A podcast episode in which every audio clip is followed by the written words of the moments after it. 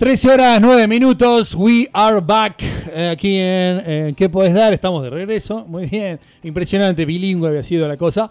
Este, presentando, por supuesto, a la señorita Ana Müller con su columna eh, del día de la fecha.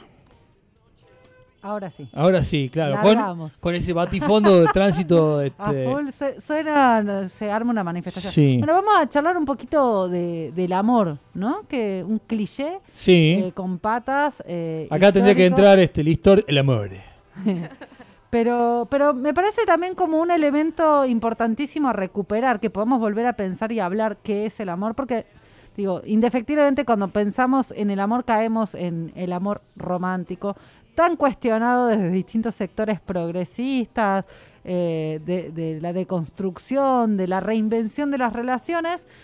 Eh, pero me parece que como motor de, sociabilización de vida, el amor es un elemento eh, necesario y tremendamente esperado y sanador en todos los sentidos. Me parece que además, digo, amar es algo que es inherente a las personas, incluso hasta los más turros, hasta los seres más deplorables de la historia de la humanidad, han amado o han sido amados. Hay algo que no tiene que ver con, una asociación lineal que tiene del amor y la bondad, del amor y la empatía, del amor, del pensamiento amoroso como sino el amor es constitutivo de los vínculos y las relaciones humanas. Un caso muy este, sonado por, por historia y por el último tiempo, que es como que estuvo muy en boga, ahora por, ahí ya no tanto, este, que también fue eh, medio de análisis, este, el de Pablo Escobar.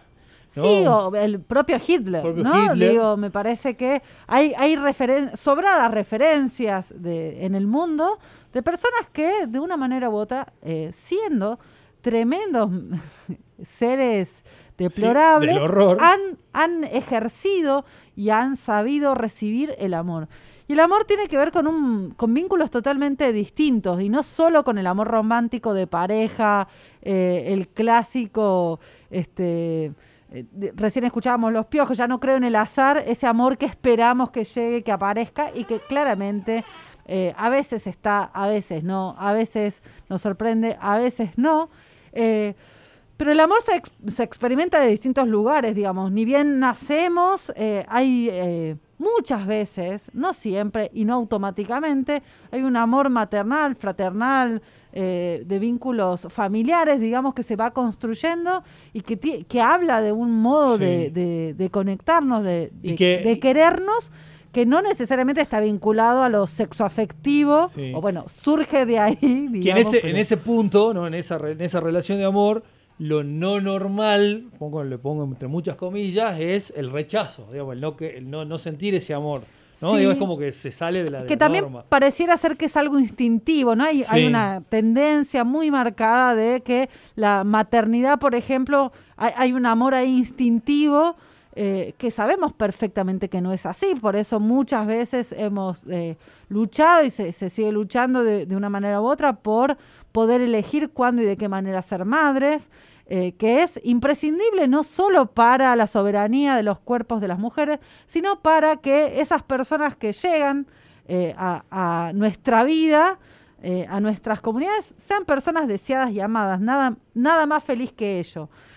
Pero el amor también se experimenta, digo, con, con, los afectos, con las amistades, ¿no? Con, hay distintos tipos de amores, me parece, pero por ejemplo, las amistades se vuelven lugares imprescindibles de construcción, de aprendizaje, de revisión de las personas, eh, de nosotros mismos, de digo, de disfrute, de placer, pero también de alivio de grandes dolores, de pensamientos, que muchas veces eh, creemos que en las parejas debería darse y probablemente no, se construye desde otros lugares, desde otras interlocuciones con otros eh, recorridos con otras temporalidades. Hay una conversación que siempre tengo con mi hija, en una época se le dio por ponerme de novia con todas mis amigas. ¿Por qué no te pones de novia con tal, con cual? Eh, le digo, porque es una gran amiga, o sea, la voy a perder, ¿no? Eh, y ella en realidad estaba un poco más jugando con la heteronormatividad de que debía ser un novio. Eh, y, a mí me parecía, eh, digamos, muy provocadora de su parte, digo, como tratando también de romper mi propia estructura, o no sé, capaz que entendiendo algunos miedos eh, particulares o algunos dolores que quedan de los desamores, porque vamos a decir, amar implica eh, siempre la posibilidad de pérdida, que no me parece menor y que me parece que es parte de también lo que nos va de una manera u otra volviendo un poco más mezquinos, mezquinas, un poco más... Eh, pero, es que, pero creo que es un miedo del cual nos tenemos que ir despojando. Este pero no pasa así por, por las tendencias, por un, relevamiento profundísimo científico que hice. Por esto de, eh, eso no está pasando. El quedarse solo es como parece el, horror y ¿Qué onda? También una tendencia muy fuerte, digo, si vamos a pensar en esto de los desamores, que no solo tienen que ver con los desamores de pareja. Quiero insistir en eso porque sería un error muy grande. Digo, yo soy una romántica empedernida que trato todo el tiempo de, de construir ese amor romántico, pero me cuesta uno ovario y el otro. Em, eh, que también, digo, no sé, por los ascendentes, por, por, la carta astral o por el Sagitario que soy, o por lo que sea, que no termino de entender qué, hay una composición ahí eh, súper eh, afectiva, emocional, pasional, muy, muy fuerte, en donde la manera de vincularme por ahí con las personas que me interpelan, sean afectos de, amistades, hermandades, sean sexoafectivas, es como, digamos, todo lo que se puede. No siempre el amor se da del mismo modo, pero también hay, es importante repensar la organización estructural de dónde ponemos esos amores eh, unos sobre otros. Digo, nos complementamos a partir de los afectos que nos van constituyendo como personas y el desamor no solo se da en cuanto a una ruptura de pareja, sino, digo, a veces tiene que ver con nuestros propios desamores como sujetos individuales, a veces tiene que ver con rupturas con padres e hijos o madres e hijas, eh, en donde también pone en cuestión o, nada, hay gente que, no se quiere más y no se quiere más. Eh, y, eso implica un montón de desafíos y repreguntas y, relocalizaciones que son muy interesantes. Eh, sin embargo, nada, cuando pensamos en amor, lo primero que nos sale es, es, es, la pareja, ¿no? Y una pareja heteronormativa, sin duda, está muy fuerte, digamos, esa imagen esa, esa estética del amor, eh, esos besos pasionales, em, no sé, esa idea también del para siempre, un montón de construcciones que en realidad muy de, a poco, pero a su vez abruptamente, se fueron rompiendo en las últimas décadas. La conformación de la familia como estructura social, de, ese amor eh, organizado, de ese amor eh, digamos, de alguna manera como con entregas y con eh, obligaciones, con eh, elementos que dejamos de lado eh, en pos de parejas, de construcciones. me parece que hay también hay un montón de preguntas que han ido surgiendo de reconfiguraciones que las hemos internalizado más rápido en la práctica que nuestras propias emocionalidades, ¿no? Eh, quien no cumple con ese formato de familia, aunque ya está totalmente discutido los distintos formatos de familia, eh, de una manera u otra siente eh, que algo está mal, ¿no? Em, así como también la tendencia de la individualización, el amor propio, el amor hacia nosotras mismas, que me parece que es una búsqueda súper interesante que el feminismo propone también, ¿no? Como volver a ponernos en un lugar central de cuidado, de cariño, no solo hacia otros, que fue una demanda histórica, digamos, en la, en la historia de la humanidad para con las mujeres, sino de cuidado sobre nosotras mismas, para con nosotras o para con nuestras compañeras, amigas, hermanas, incluso desconocidas, ¿no? Ese amor al prójimo es a su vez una...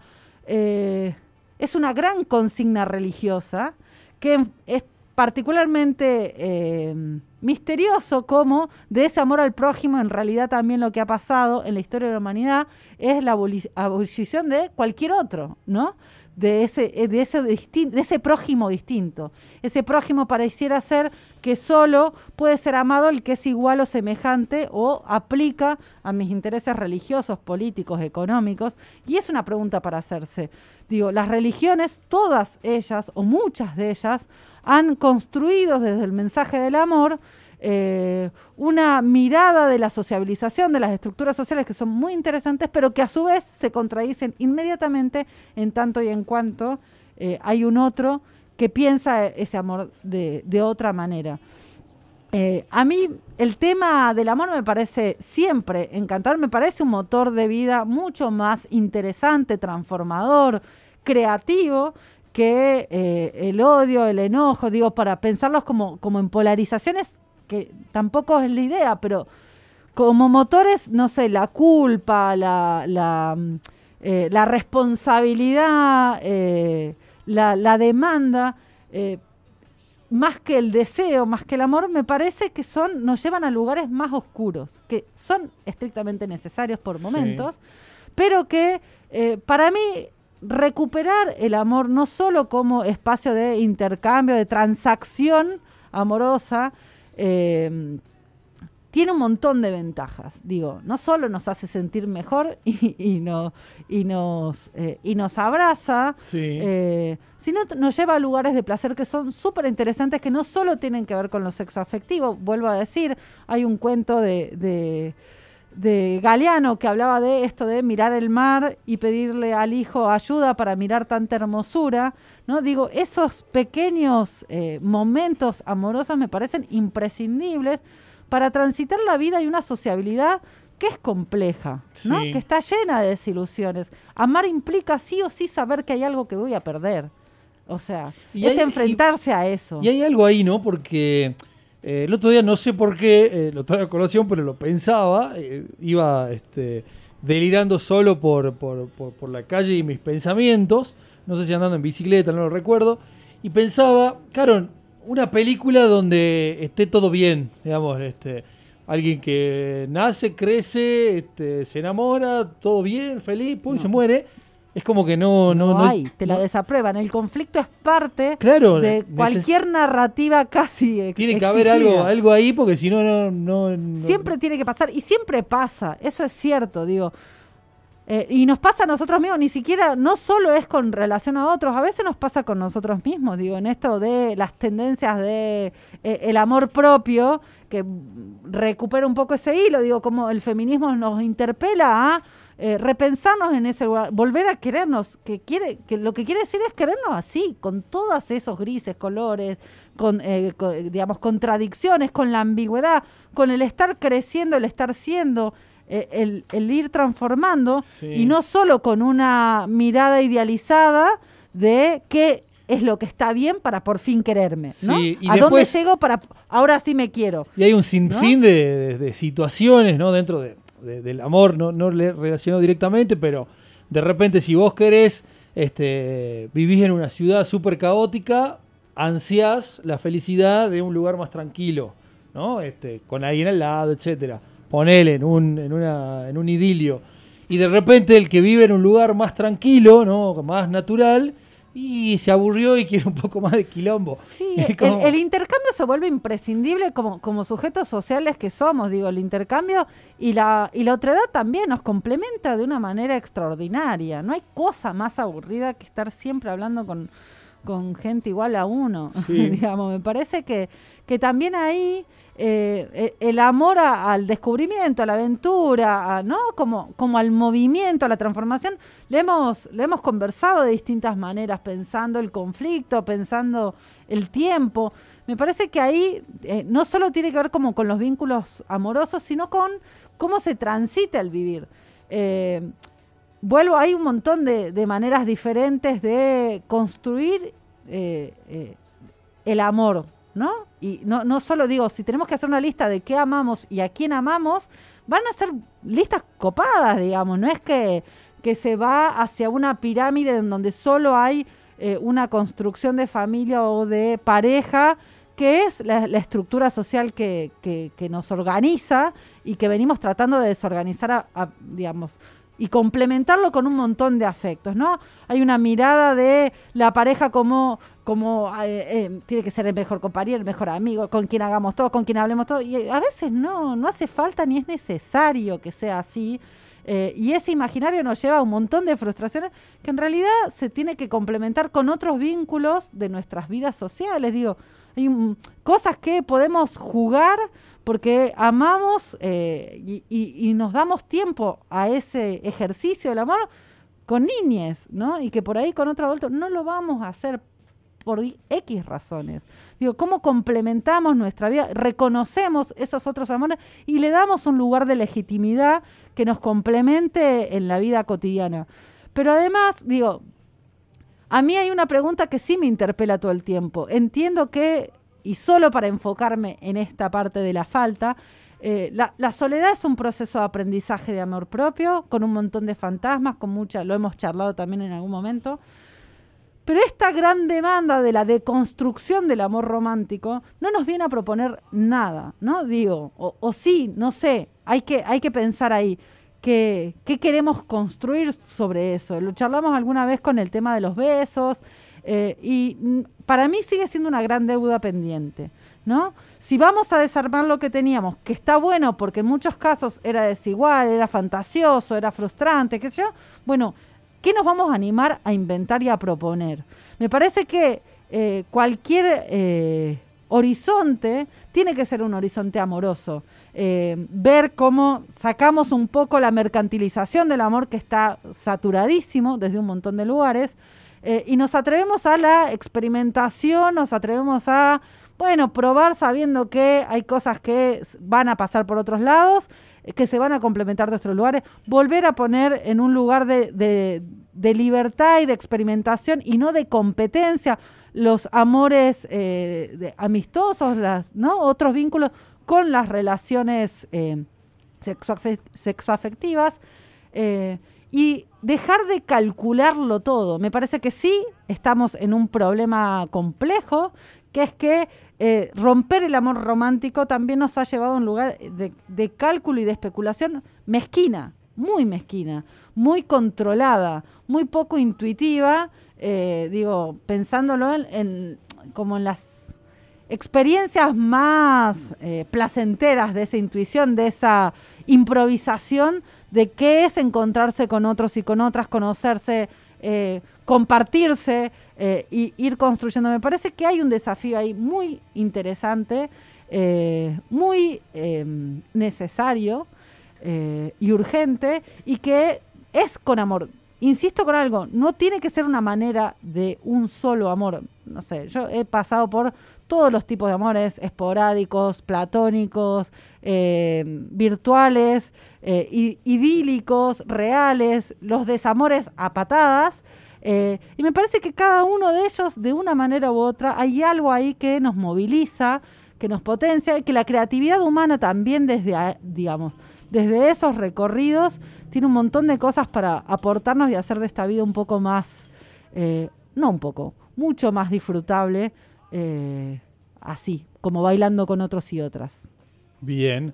Tenemos este, nada más y nada menos que al inmenso Julio Cortázar, que este, tenemos en exclusiva, no, no, nos recita. nos mandó un audio. Mandó un audio. Está bien, me gusta. Nos mandó un audio. Y no lo ponemos en, a doble velocidad este. No, no, va, va, va lento. Y a mí me, me llama, me, me, mataba de risa ayer porque buscaba otras maneras, digo, para complementar un poco de, literatura y de poesía, eh, esas otras maneras de del amor para compartir, pero bueno, mi lado autocrítico, romántico, que ya eh, del cual soy culpable y me hago cargo, eh, cae de nuevo en, en Cortázar y los amantes, que para mí es un lugar maravilloso. Y después, no sé si habrá tiempo, pero como yo voy a tener que salir corriendo, eh, la recomendación del tema nos la aportó Santiago Álvarez, compañero de esta radio, y de mm, con, con, una perspectiva complementaria, Me cago en el amor, que también está muy bien de tanto en tanto. Perfecto. Entonces, este, primero compartimos al señor Julio Cortázar haciendo este, su poema Los Amantes. así.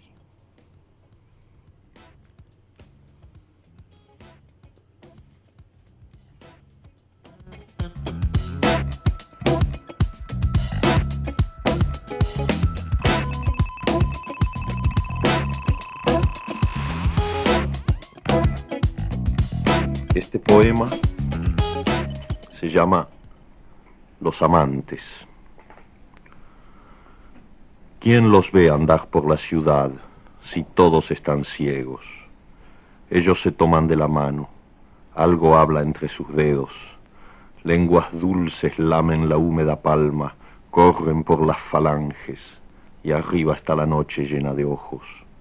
Son los amantes, su isla flota a la deriva, hacia muertes de césped, hacia puertos que se abren entre sábanas.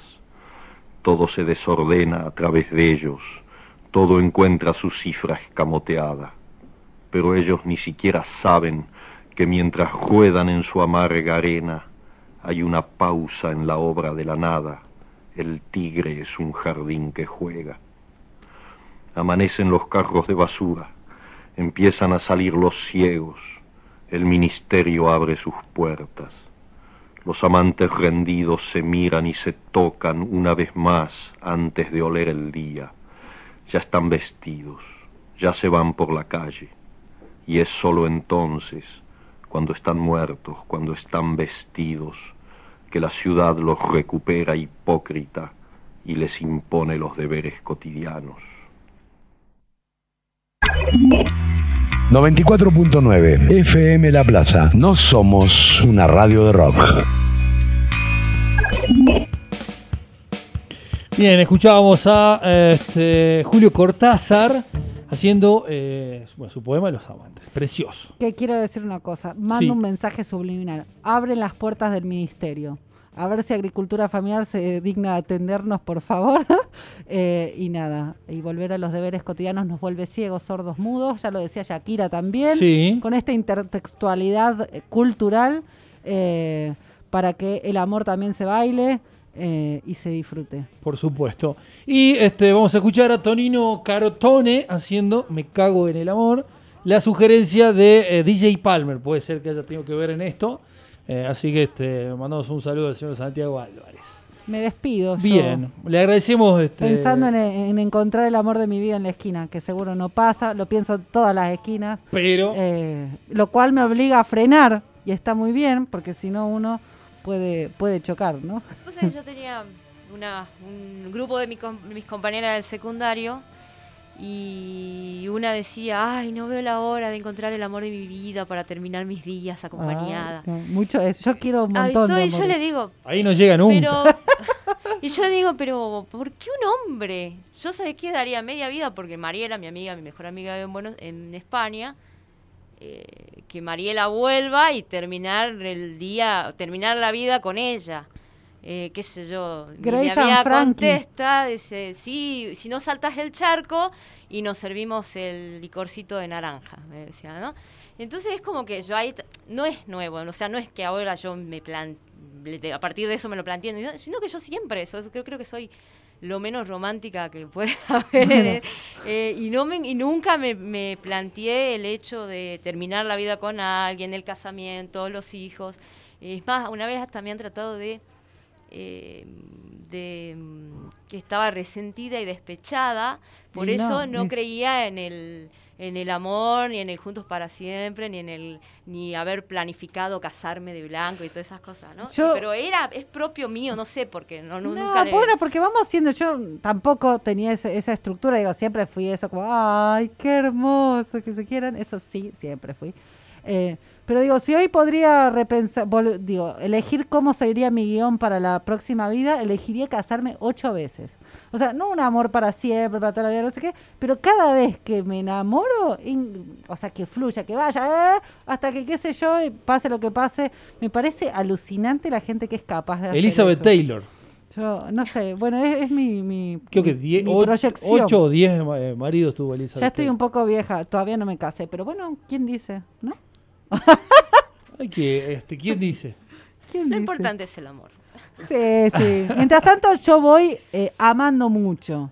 Eh, no so- digo, la- las amistades en mi vida han tenido siempre un lugar eh, inicialmente Importante. muy naif, pero, pero en la adultez también han tenido un lugar muy importante, no solo en los significados, sino en el tiempo que, que dedico a eso y que me dedican. La- el reconocimiento de esos vínculos como vínculos amorosos, como vínculos soportes y, y disfrutables en mi vida cotidiana son imprescindibles. O sea, puedo vivir sin chongo, puedo vivir sin marido, puedo vivir con el corazón roto, puedo vivir con un montón de enamorados al mismo tiempo. O sea, yo enamorada de en simultáneo, cuando era adolescente tenía una lista, un, tiempo de siete y otro tiempo de nueve. Así como, ah, me flashaban. Y no era que uno más que el otro, todos me gustaban. Así que eh, el ejercicio organizado, el poliamor, eh, no lo he tenido, por, lo menos no consciente y acordado, eh, pero el ejercicio de amar de distintas maneras en simultáneo, sí, creo que eso no es una exclusividad. pero bueno, nada, sí, también es cierto que voy por ahí buscando, queriendo sin querer, que me encandilen. Me gusta. ¿Qué va a ser? Nos llegan por aquí mensajes que nos dicen, la definición más simple y bonita, el amor es la preocupación activa por la vida y el crecimiento de lo que amamos. Del arte de amar de Erich Fromm. Mensajes que nos llegan aquí a, la radio. Bueno, entonces, eh, Tonino Carotone, me cago en el amor. Eh, muchas gracias, Ana, como siempre. le esperamos, por supuesto, la semana que viene. Vemos si resolvemos la política eh, partidaria intergaláctica la semana que viene. No sé. No sabremos. estoy de, emociones. Adiós. Adiós.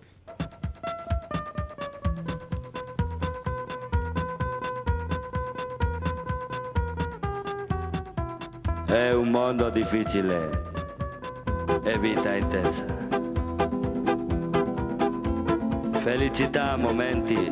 ¿Y vos? ¿Vos qué podés dar? Il fuoco e l'acqua, concerto e calma, sonata di vento.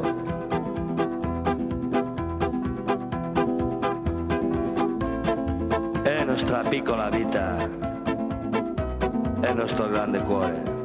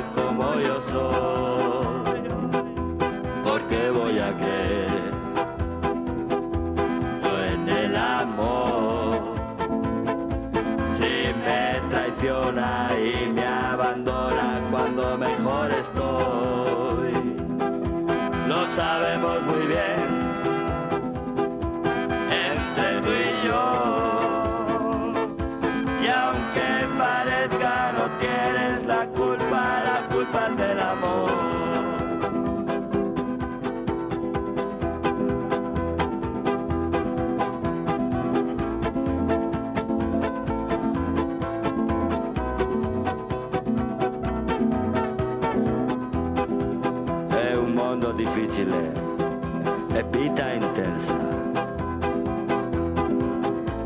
Felicità momenti e futuro incerto.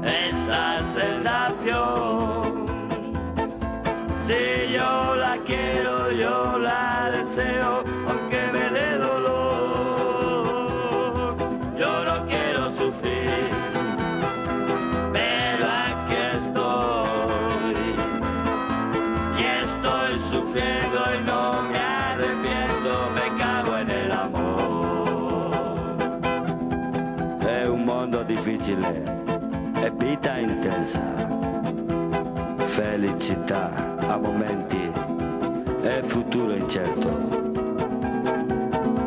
Il fuoco e l'acqua, concerto e calma, sonata di vento.